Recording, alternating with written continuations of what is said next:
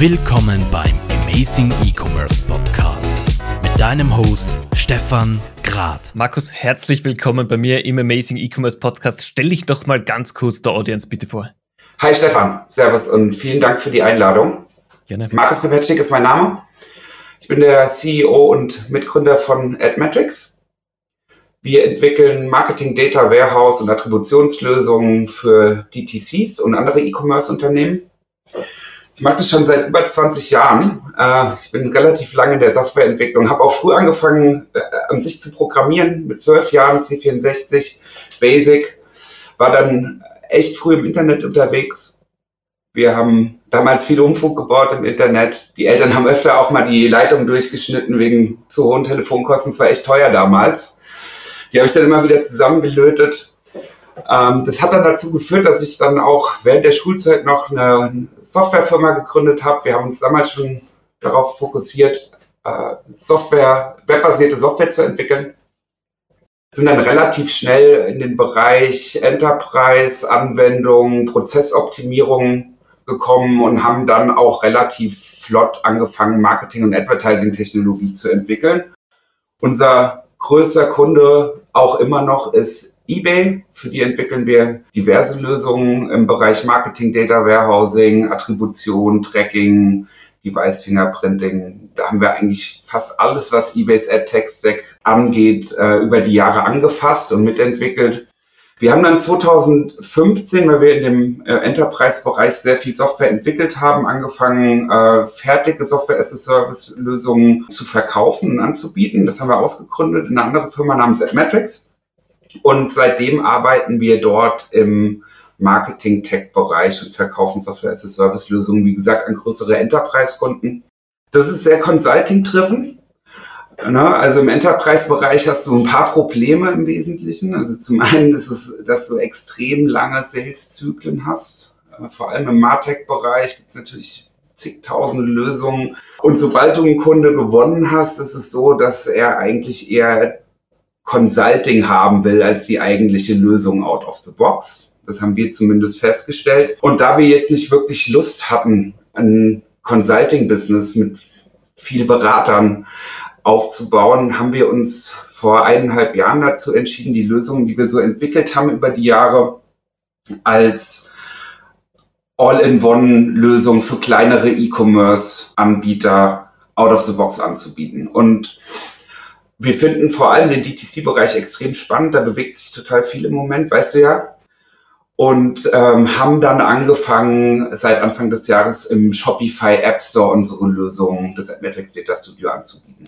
Jetzt ist ja natürlich Shopify das Trendsystem, sagen wir es mal so, schlechthin der letzten zwei Jahre, ähm, hat alles damit begonnen, dass der Hagen ja zu Shopify gegangen ist und ein geniales Team auch aufgebaut hat in Deutschland und in Europa. Ähm, wo war für euch der Punkt, dass ihr sagt, hey, wir, wir setzen unser Tech-Stack jetzt gleich mal für Shopify ein und nicht eines der anderen Shopware, Magento, was gibt, was es noch sonst noch rund gibt? Klar, wir haben uns das natürlich vorher ganz genau angeguckt, welche Shop-Lösungen es gibt, wie viel Kunden und Stores auf den jeweiligen Shop-Lösungen sind und wo wir am besten eigentlich unsere Software platzieren können am Anfang. Natürlich ist auch das Ziel, andere Shop-Lösungen neben Shopify in der Zukunft anzubinden. Aber Shopify bietet uns da, denke ich, ähm, als Start die größte und breiteste Grundlage und Ziel, äh, unsere Zielgruppe ist einfach an der, an der Stelle ähm, zum großen Teil. Natürlich gibt's größere, also im Sinne von, äh, von Nutzerzahlen wesentlich größere Shop-Lösungen, wie beispielsweise WooCommerce. Allerdings haben wir gesehen, dass äh, WooCommerce ist ein kostenloses WordPress-Plugin, dass da natürlich viele Anbieter mit sehr kleinen Stores sind, die auch nicht unbedingt Geld, äh, Lust haben, Geld für Plugins zu bezahlen. Und ja, also unsere Entscheidung haben wir auf keinen Fall bereut, seitdem wir Anfang des Jahres gelauncht sind. Wien, jetzt Shopify hat sich enorm entwickelt. Es war ja zu Beginn eher so verschrien für die kleinen Händler, ist inzwischen wirklich Direct-to-Customer-Brands sind aufgesprungen. Es hat ein riesiges Tech-Stack. Ich kann viel Daten schon bereits herauslesen. Wo ist es denn für euch so der Punkt, wo ihr sagt, ab dieser Größe könnte ein Unternehmen tatsächlich euren eigenen Stack einsetzen? und hat dann wirklich einen Benefit davon? Also wir haben explizit keine Untergrenze gesetzt bei uns im, äh, in der App, weil wir, ähm, weil wir der Meinung sind, dass unsere Lösung an sich für, für alle Stores, die Werbung betreiben, relevant ist. Natürlich, umso mehr Traffic du auf deinem Store hast, umso mehr Daten du an sich auch an ähm, Customer-Daten sammelst, umso relevanter wird das Thema Datenanalyse werden für dich als Store-Betreiber. Aber wir sehen da auch ein Potenzial natürlich darin, auch mit kleinen Kunden zu wachsen. Und entsprechend ist unser Businessmodell so aufgebaut, dass wir anhand von dem Ad-Spend, den ein Kunde im Monat ausgibt, unsere Preise berechnen. Das heißt, es skaliert fair mit und ist auch, denke ich, äh, vom Pricing her sehr, sehr ansprechend. Das ist ja auch wichtig. Jetzt, äh, ich glaube, als Online-Händler, es war noch nie so leicht, Tools in das eigene Ökosystem aufzunehmen. Und es war noch nie so schwer, als Online-Händler auch den Überblick zu behalten, welche, welcher Händler oder welches Tool verlangt wie viel, geht sich das alles auch in meinem Deckungsbeitrag und in meinem finanziellen Showcase auch überhaupt noch aus. Und äh, das ist einfach durch die ganze modulare Welt im E-Commerce noch viel, viel schwieriger geworden zu überblicken. Ja, auf jeden Fall. Und also gerade im Marketingbereich gibt es natürlich zigtausende Tools, die dir dabei helfen.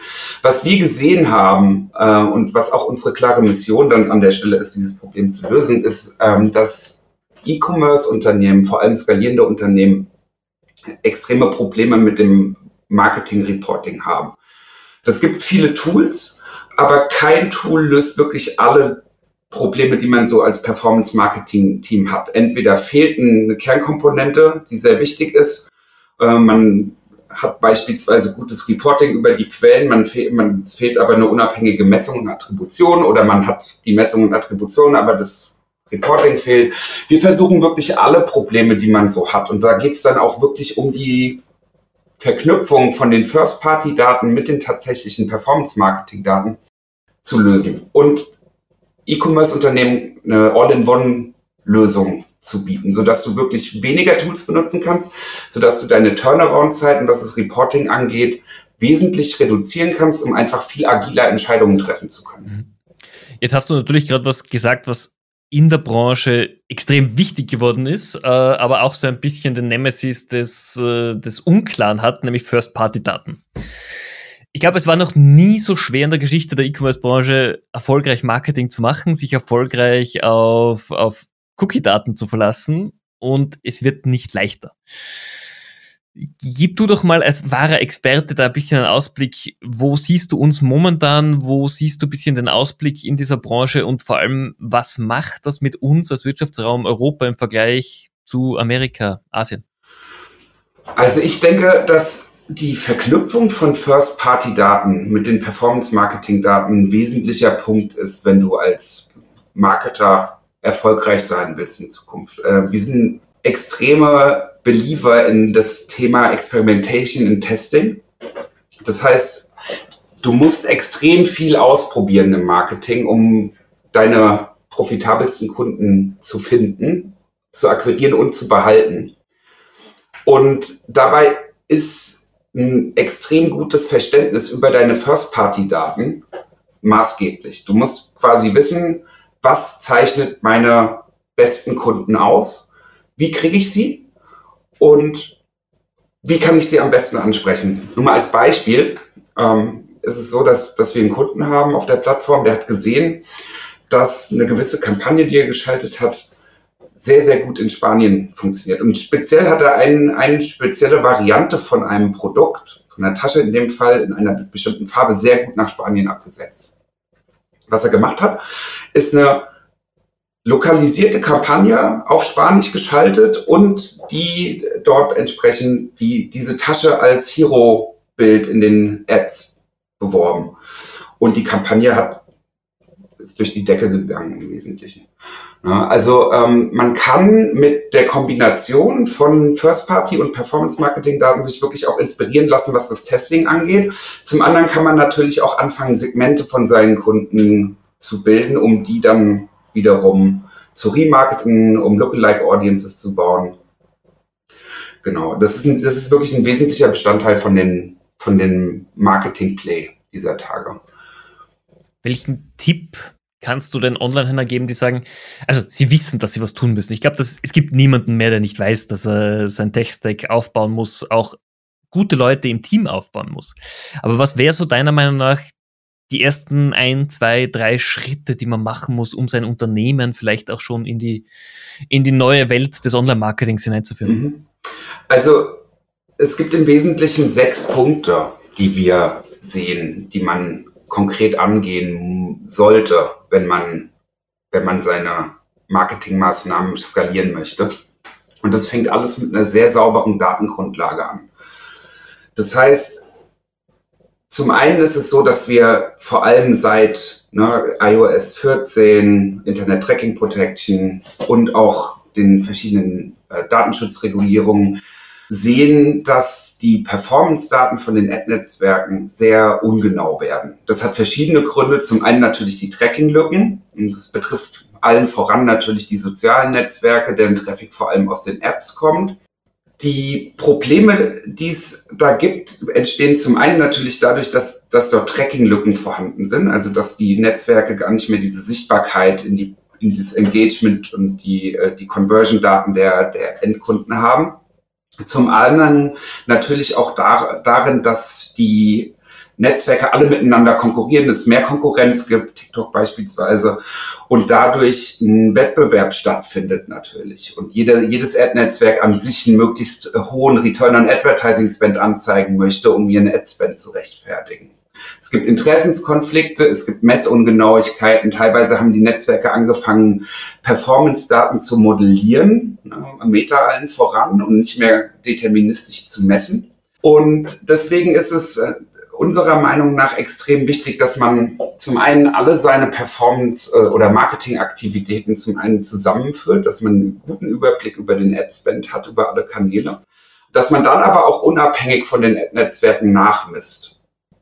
Das ist auch eine Lösung, die wir natürlich unseren Kunden anbieten, eine unabhängige Messung und Attribution. Das heißt, du kannst dann und solltest auch dann die Möglichkeit haben, unterschiedliche Attributionsmodelle auf die Daten zu fahren und dort verschiedene Auswertungen zu fahren. Beispielsweise, wenn man eine, eine Entscheidung über eine Budgetentscheidung über verschiedene Kanäle hinweg trifft, dass man dort ein, ein sogenanntes Multitouch-Attributionsmodell verwendet. Das heißt, dass die Belohnung für einen Sale tatsächlich nicht dem letzten Touchpoint zugewiesen wird, wie das ja oft der Fall ist bei, bei den äh, Attributionsmodellen, die die Ad-Netzwerke benutzen, sondern dass diese Belohnung quasi über die verschiedenen Touchpoints einer äh, Customer Journey gewichtet wird und jeder seinen Anteil der Belohnung abbekommt. Das ist bei, wie gesagt, bei einer Entscheidung, die über Kanäle hinweg Budgets Budgetentscheidung beinhaltet, extrem wichtig. Wenn man jetzt allerdings dann hergeht und innerhalb von einem Kanal optimiert, da sollte man dann ein Modell nehmen, was möglichst nah an den Kanal, an das Modell des Kanals auch rankommt. Was wir sehen, ist, dass auf High Level die, die, die Daten noch einigermaßen stimmen vielleicht. Da Meta beispielsweise modelliert ja einen großen Teil der Daten und misst einen anderen Teil. Wir wissen nicht genau, wie Meta das modelliert. Es wird anhand von Benchmarks und historischen Daten durchmodelliert angeblich, aber wie es genau funktioniert, ist für uns eine Blackbox. Was wir allerdings sehen, und das ist wirklich maßgeblich äh, für die Skalierung von Paid Ads, ist, dass, ähm, dass auf Kampagne, Adset und Ad-Ebene die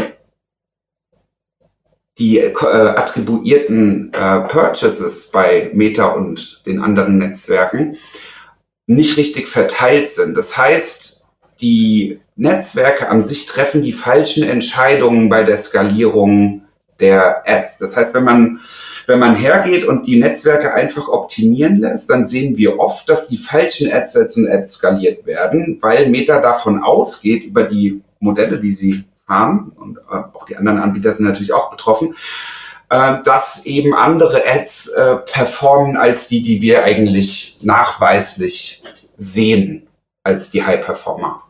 Das gleiche gilt natürlich auch für die für die Bottom-Performer, ne? also für die, für die Ads, die, die nicht gut performen. Teilweise werden die skaliert und, und die anderen okay. nicht. Das heißt, es, es bedarf einiger Anstrengung, um auch in der Zukunft hier performant und mit sauberen Daten natürlich unterwegs zu sein. Genau, also man, man äh, muss sich eine Plattform schaffen, in der man schnell den Überblick erhält. Man muss unabhängig messen und dann den Netzwerken mitteilen. Also man muss im Wesentlichen den Netzwerken helfen, die richtigen Ads zu skalieren. Ähm, und dann ein wesentlicher weiterer Punkt, den wir sehen, ist Testen und Lernen zu meistern. Man sollte über und da geht es nicht nur um Ad-Testing, es geht auch um das Testing von verschiedenen Targeting-Strategien, neuen Kanälen, Offerings, eventuell auch Pricing. Das trifft ganz, ganz viele Aspekte, ähm, die über das klassische Performance-Marketing vielleicht auch hinausgehen teilweise. Aber es ist unserer Meinung nach extrem wichtig, viel zu testen. Und deswegen äh, haben wir beispielsweise bei uns im Tool auch eine Statistik-Engine integriert. Das ist ein klassisches Problem von Marketern, dass sie Probleme haben, auch verständlicherweise, weil es keine Tools gibt, die dir eine statistische Auswertung über deine Daten fahren und dir sagen, wann du genug Daten gesammelt hast, um einen Test zu beenden. Was wir bei, bei eBay unter anderem entwickelt haben und auch bei ein paar anderen größeren Enterprise-Lösungen eingesetzt haben, ist ein basisches Statistikmodell, was dir ähm, im Vergleich zu der AB-Signifikanztest oder dem frequentistischen Ansatz wesentlich schneller eine Indikation gibt, ob und wann du deinen Test beenden kannst, wer der Gewinner ist und so weiter. Und das Schöne ist, dass es nicht nur, dass es über, dass es quasi datenagnostisch bei uns funktioniert. Du kannst es quasi über alle deine verschiedenen Datenpunkte laufen lassen, ob du jetzt verschiedene Kampagnen miteinander vergleichst, auch Cross-Channel äh, oder einen klassischen Ad-Test fährst wirst du damit einfach wesentlich schneller testen und lernen können. Das Ganze fängt aber natürlich früher an. Das fängt im Wesentlichen schon da an, dass du im Unternehmen überhaupt diese Kultur des Experimentierens schaffst. Du musst überhaupt die Möglichkeit haben, im Unternehmen auch mal was auszuprobieren, was vielleicht out of the box ist, was ein bisschen über den Tellerrand hinausgeht und man, wir sehen, das muss schon relativ früh äh, im Unternehmen auch dann angeboten werden. Zum einen. Und zum anderen muss das Team natürlich auch auf eine agile Art und Weise aufgestellt sein. Das kann jetzt das interne Team sein, das ist aber oft natürlich auch, besteht das Team auch aus externen Stakeholdern. Das muss eine externe Creative Agentur dann auch relativ agil in der Lage sein, das Feedback von den First-Party-Daten oder von, dem, von den Testergebnissen dann in eine neue Iteration von Ads ähm, umzusetzen. Und das ist ein Zusammenspiel von verschiedenen Faktoren, die wir sehen, die da wirklich gut funktionieren muss, damit du schnell testen und lernen kannst. Aber was wir sehen, ist, die Unternehmen, die das meistern und in so einer, ähm, in so eine Schleife kommen, High Velocity Experimentation oder Testing, dass die wirklich ihre Konkurrenz auch performen. Jetzt, du hast Testing erwähnt. Testing ist essentiell in der Branche. Wir haben den Vorteil in der E-Commerce oder Digitalbranche, wir können alles mit Zahlen unterlegen oder das meiste zumindest. Und trotzdem ist Testing bei vielen Unternehmen ein absolutes Stiefkind, weil man hat keine Zeit, man hat keine Ressourcen dafür. Es gibt viel zu wenig Plattformen wie euch, die einfach auch diese Daten zur Verfügung stellen. Auch hier die Frage, was, was können denn Unternehmen machen, um in dieses Testing reinzustarten in kleinen Häppchen? Also als Grundlage dient eigentlich immer der, der Status quo. Du guckst an, was funktioniert aktuell gut und dann versuchst du auf Basis von dem, was du über deine Kunden weißt und von dem, was, äh, was dir dein Gefühl sagt, äh, Hypothesen aufzustellen und Tests, äh, Testszenarien zu entwickeln. Und die kannst du dann die solltest du dann durchführen. Ein Problem, was wir, wie gesagt, auch bei großen Enterprise-Unternehmen oft sehen, ist, dass die Auswertung von so einem Test schwierig sein kann. Weil zum einen, es gibt Unternehmen, die haben komplette Data Science Abteilungen und haben trotzdem keine verfüg verfüg Verfügbarkeiten für eine Auswertung vom Test. Das heißt, du fällst dann automatisch wieder in so eine Schleife. Wenn du jetzt als ganz kleines Unternehmen keine Statistik, äh, Statistiker im Unternehmen hast, keine Data Scientists, dann kannst du natürlich auch, so wie das ganz viele machen, mit irgendwelchen Basisregeln oder Bauchgefühlen arbeiten. Wirklich zielführend ist das nicht, weil wir halt sehen, dass du, wenn du mit deinem Bauchgefühl arbeitest, Äh, oder wie gesagt mit der Basisregel, beispielsweise ich muss 500 Klicks auf dem Ad haben oder 500 Euro ausgegeben haben, dass es da oft einfach zu falschen Entscheidungen kommt. Entweder wird die Entscheidung einfach zu früh getroffen und das Ergebnis noch gar nicht valide oder sie wird viel zu spät getroffen. Zwar die richtige Entscheidung, aber in dem Moment hast du halt Geld verbrannt auf einer Variante, die schlecht performt. Aber wenn man mal anfangen will, dann kann man sicherlich auch so anfangen. Wenn man es dann ein bisschen weiterführen will, dann würde ich in jedem Fall dazu raten, auch Statistik zu benutzen, um schnell zu Ergebnissen zu kommen, die auch Definitiv. wirklich valide sind. Das ist aber ein guter Punkt, um ein bisschen mehr auf dich als Gründer ja auch einzugehen. Du bist seit 20 Jahren, wenn ich es richtig im Kopf habe, äh, unternehmerisch tätig.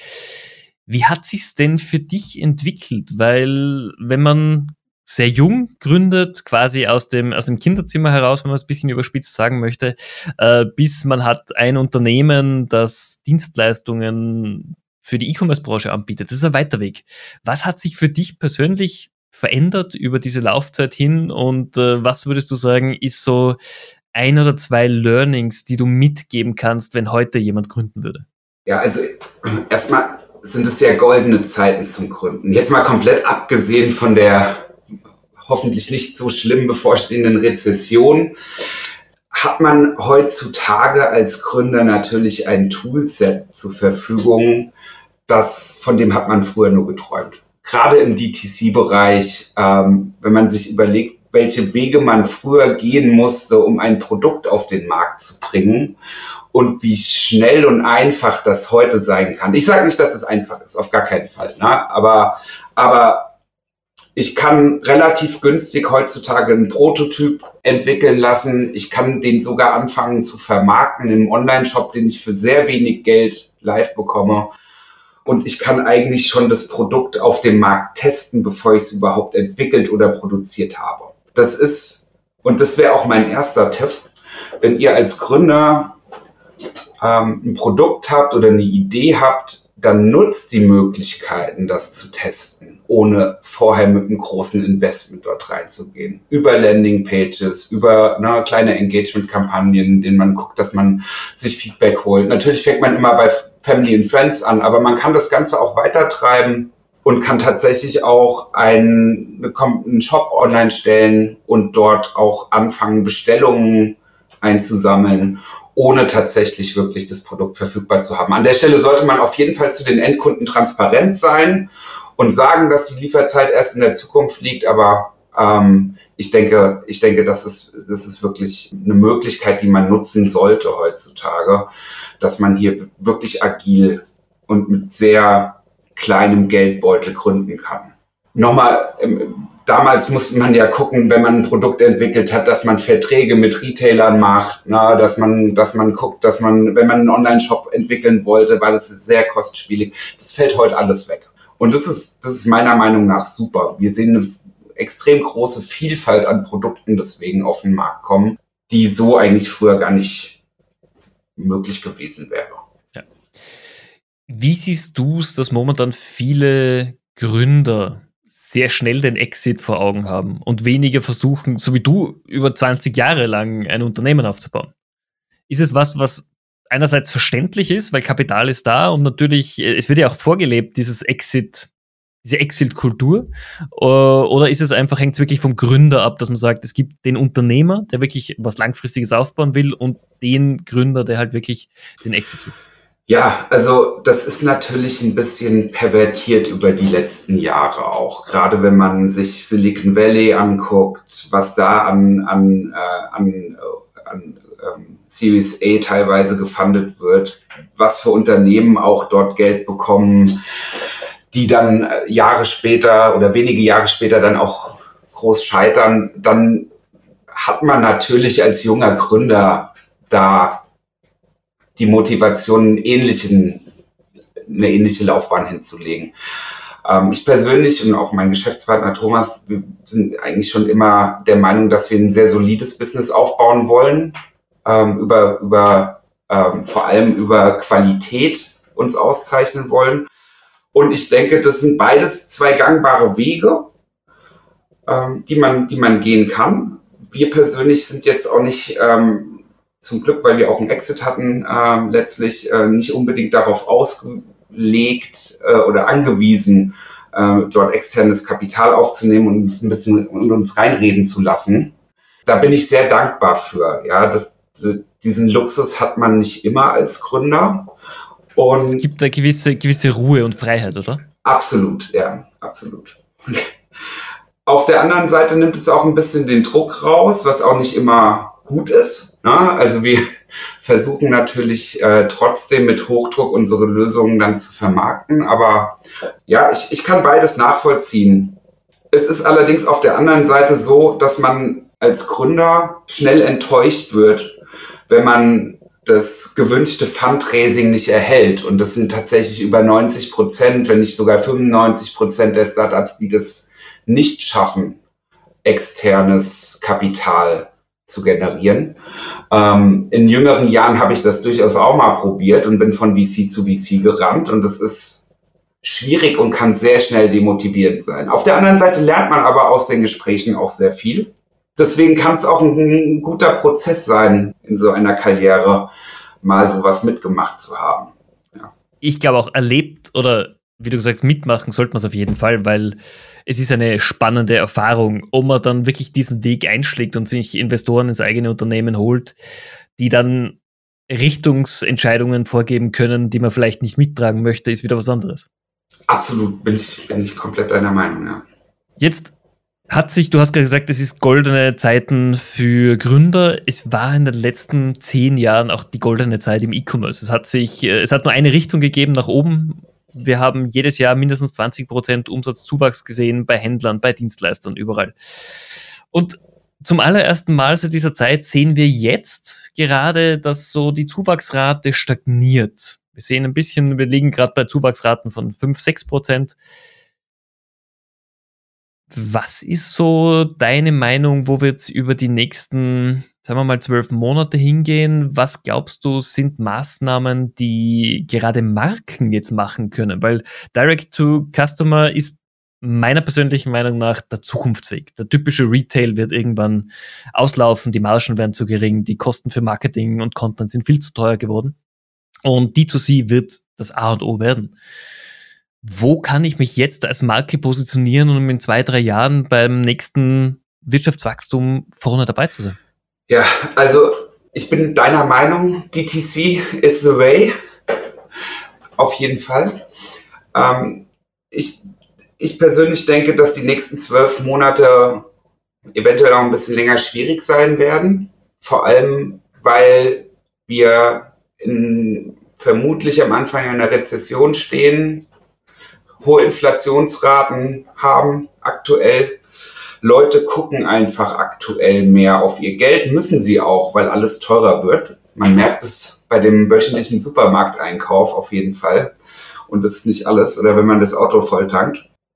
Es hat sich aber schon ein bisschen vorher abgezeichnet, dass man nicht mehr ganz so einfach im DTC-Bereich Geld verdienen kann, wie das noch vor ein paar Jahren der Fall war. Gerade was die Skalierung von bezahlter Werbung angeht, muss man doch mittlerweile wesentlich härter arbeiten, um profitabel zu sein an der Stelle. Das, das sehen wir immer mehr. Und das bietet aber auch gleichzeitig eine Chance für die Unternehmen, die das wirklich meistern. Und man sollte, denke ich, gucken, dass man seine Hausaufgaben macht in den nächsten Monaten, dass man sein Unternehmen und seine seine Daten auch vor allem auf sehr gesunde Beine stellt und schaut, dass man wirklich möglichst effizient dort agiert. Wer wäre denn für dich so ein Role Model in dem Bereich? Also ich bin ja großer Gymshark-Fan oder Superdry, das sind so meine Marken, wo ich sage, die machen es richtig gut. Was, was wird dir für ein Beispiel einfallen? Ja, es gibt im Fashion-Bereich da extrem viel, denke ich, im DTC-Bereich. Ne? Also ähm, ich will jetzt keine konkreten Namen vielleicht nennen, aber also äh, ich denke, dass Nachhaltigkeit sehr wichtig sein wird, auch bei Produkten in Zukunft. Also das, was wir alles so aus der Bio-Ecke Lebensmittel kennen, das wird sich auf beispielsweise andere, also auf andere Bereiche äh, Produktkategorien ausbreiten. Ich denke, vor allem im, im Fashion-Bereich sehen wir da schon einige Beispiele, die sehr, sehr gut umsetzen. Jetzt nenne ich doch zwei Namen. Also Patagonia beispielsweise macht es extrem gut. Äh, es gibt auch ein kleineres DTC, Nikin beispielsweise, die auf einen ähnlichen Zug, Zug ähm, aufgesprungen sind oder ein ähnliches Konzept haben. Ich denke, das wird sich noch viel mehr ausbreiten. Neben der gesunden Grundlage im Unternehmen ist Nachhaltigkeit, denke ich, ein extrem wichtiges Thema in den nächsten Jahren. De definitiv. Und Nikin war ja doch einer der Vorreiter in der Schweiz, gerade mit dem Thema, du kaufst für einen gewissen Prozentsatz ein oder einen gewissen Betrag ein und es werden Bäume gepflanzt. Es wird wirklich nachhaltig agiert. Die, die haben das schon recht früh erkannt und sind auch in Unternehmen, die jetzt kein Greenwashing betreiben, weil das ist für mich momentan so die größte Gefahr, äh, der sich viele Unternehmen aussetzen, dass sie zwar versuchen, diesen ökologischen Gedanken nach vorne zu treiben, ähm, ist aber leider oft nicht mehr als reines Marketing ist. Ich bin deiner Meinung, ja, Greenwashing äh, nicht gut, aber äh, auf der anderen Seite muss man auch sagen, dass ähm, mir ist doch am Endeffekt, solange dort was passiert und eine Nachhaltigkeit gegeben ist, mir ist es am Endeffekt im Endeffekt egal, solange wir an sich nachhaltiger werden durch das Produkt. Ne? Wenn, der, wenn die Gründer das aus, äh, aus, ähm, aus Profitgründen machen, ist es für mich vollkommen in Ordnung. Das allerdings nur zu behaupten und es tatsächlich umzusetzen, ist ein Riesenproblem. Und da werden auch viele Unternehmen dann entsprechend abgestraft. Das sehen wir ja auch immer wieder. Klar, Konsumenten lernen dazu, ja. die erkennen inzwischen schon sehr, sehr ja. gut, wann es wirklich authentisch ist und wann es quasi eine aufgesetzte Show ist. Absolut. Genau, genau. Kleinmann lässt grüßen. Ja, ein gutes Beispiel. ein gutes Beispiel. Ähm, abschließend zur aktuellen Folge würde es mich noch interessieren, jetzt, du bist schon lange Unternehmer, du bist in einer der, der spannendsten Branchen, Softwareentwicklung, Online-Marketing, Performance-Marketing tätig. Wie bildest du dich denn weiter? Wie bleibst du up to date, dass du dir neue Trends aneignest oder sogar entscheiden kannst, ob ein Trend jetzt wirklich relevant ist für dich oder in drei Monaten wieder weg vom Fenster ist? Na, ich war schon immer Autodidakt. Im Wesentlichen ist es in der Softwarebranche auch gar nicht unüblich, ne? weil, weil nicht oder viele, viele der besten Programmierer, mit denen wir zusammenarbeiten durften, haben kein abgeschlossenes Studium. Äh, ich sage nicht, dass ein abgeschlossenes Studium ähm, schlecht ist, auf gar keinen Fall. Das bietet auch eine gute Grundlage, aber das heißt nicht, dass du ein guter Programmierer bist auf der anderen Seite. Ja, also wir, wir bilden uns weiter, indem wir uns äh, online einfach informieren über Trends. Wir probieren viel aus. Wir gucken uns viele Sachen an, diskutieren das intern. Manche Sachen, in manche Sachen gehen wir dann tiefer rein. Also wir sind sehr tief eingestiegen in ähm, neuronale Netze, alles was unter dem Schlagwort KI läuft. Da wird auch noch einiges kommen in unserem Produkt. Das ist beispielsweise eins von den Top-Themen, denke ich, die in den nächsten Jahren auch im, im Performance-Marketing mehr und mehr an Bedeutung gewinnen werden. Da kann man sehr viel optimieren mit. Ja, aber an sich bietet ja auch das Internet dir alle Möglichkeiten, dich extrem kostengünstig fortzubilden dieser Tage. Das heißt, da braucht man gar nicht viel Geld in die Hand nehmen für Masterclasses unbedingt oder, oder Kongresse. Man hat eigentlich alle Informationen verfügbar. Man muss sich aber natürlich hinsetzen und dann auch lernen zu Hause. Selbstverständlich, klar. Ja, aber das kann man auch Teil des Jobs, als Teil des Jobs betrachten. Absolut. Vollkommen richtig. Letzte Frage für diese Folge. Wir, du hast schon angesprochen, die nächsten Monate werden wahrscheinlich herausfordernd für viele, viele Unternehmen. Wo geht's hin? Was glaubst du, werden die Themen sein, die uns am meisten beschäftigen? Ja, also ich, wie schon erwähnt, ich denke, dass zum einen KI äh, und neuronale Netze und alles, was mit, äh, was mit Machine Learning zu tun hat, im Marketingbereich stark wachsen wird. Wir werden viel größere äh, Spezialisierung sehen äh, im Bereich Datenanalyse. Wir werden viel, wir werden eine Professionalisierung sehen im kompletten Performance-Marketing-Bereich, weil das notwendig ist. Viele Unternehmen, die das, stiefmütterlich betrachtet haben bisher, werden noch schwerere Zeiten haben in Zukunft. Aber an sich, denke ich, ist der Ausblick rosig, weil DTC wird weiterhin wachsen, meiner Meinung nach. Hoffentlich. Sonst, so, sonst wird es tatsächlich schwierig werden in den nächsten Jahren. Ja, die meisten unserer Kunden haben nicht mehr wirklich Lust auf andere Vertriebskanäle. Amazon ist ein zweischneidiges Schwert, wie wir gelernt haben. Na, genauso ist es bei anderen Anbietern oder Marktplätzen dass viele Unternehmen diese Informationen, ihre First-Party-Daten gar nicht mehr preisgeben wollen, weil da ein gewisser Wert dahinter liegt. Und wenn man diese Daten in die Hände von großen Anbietern gibt, wie beispielsweise Amazon, dann kann das nach hinten losgehen.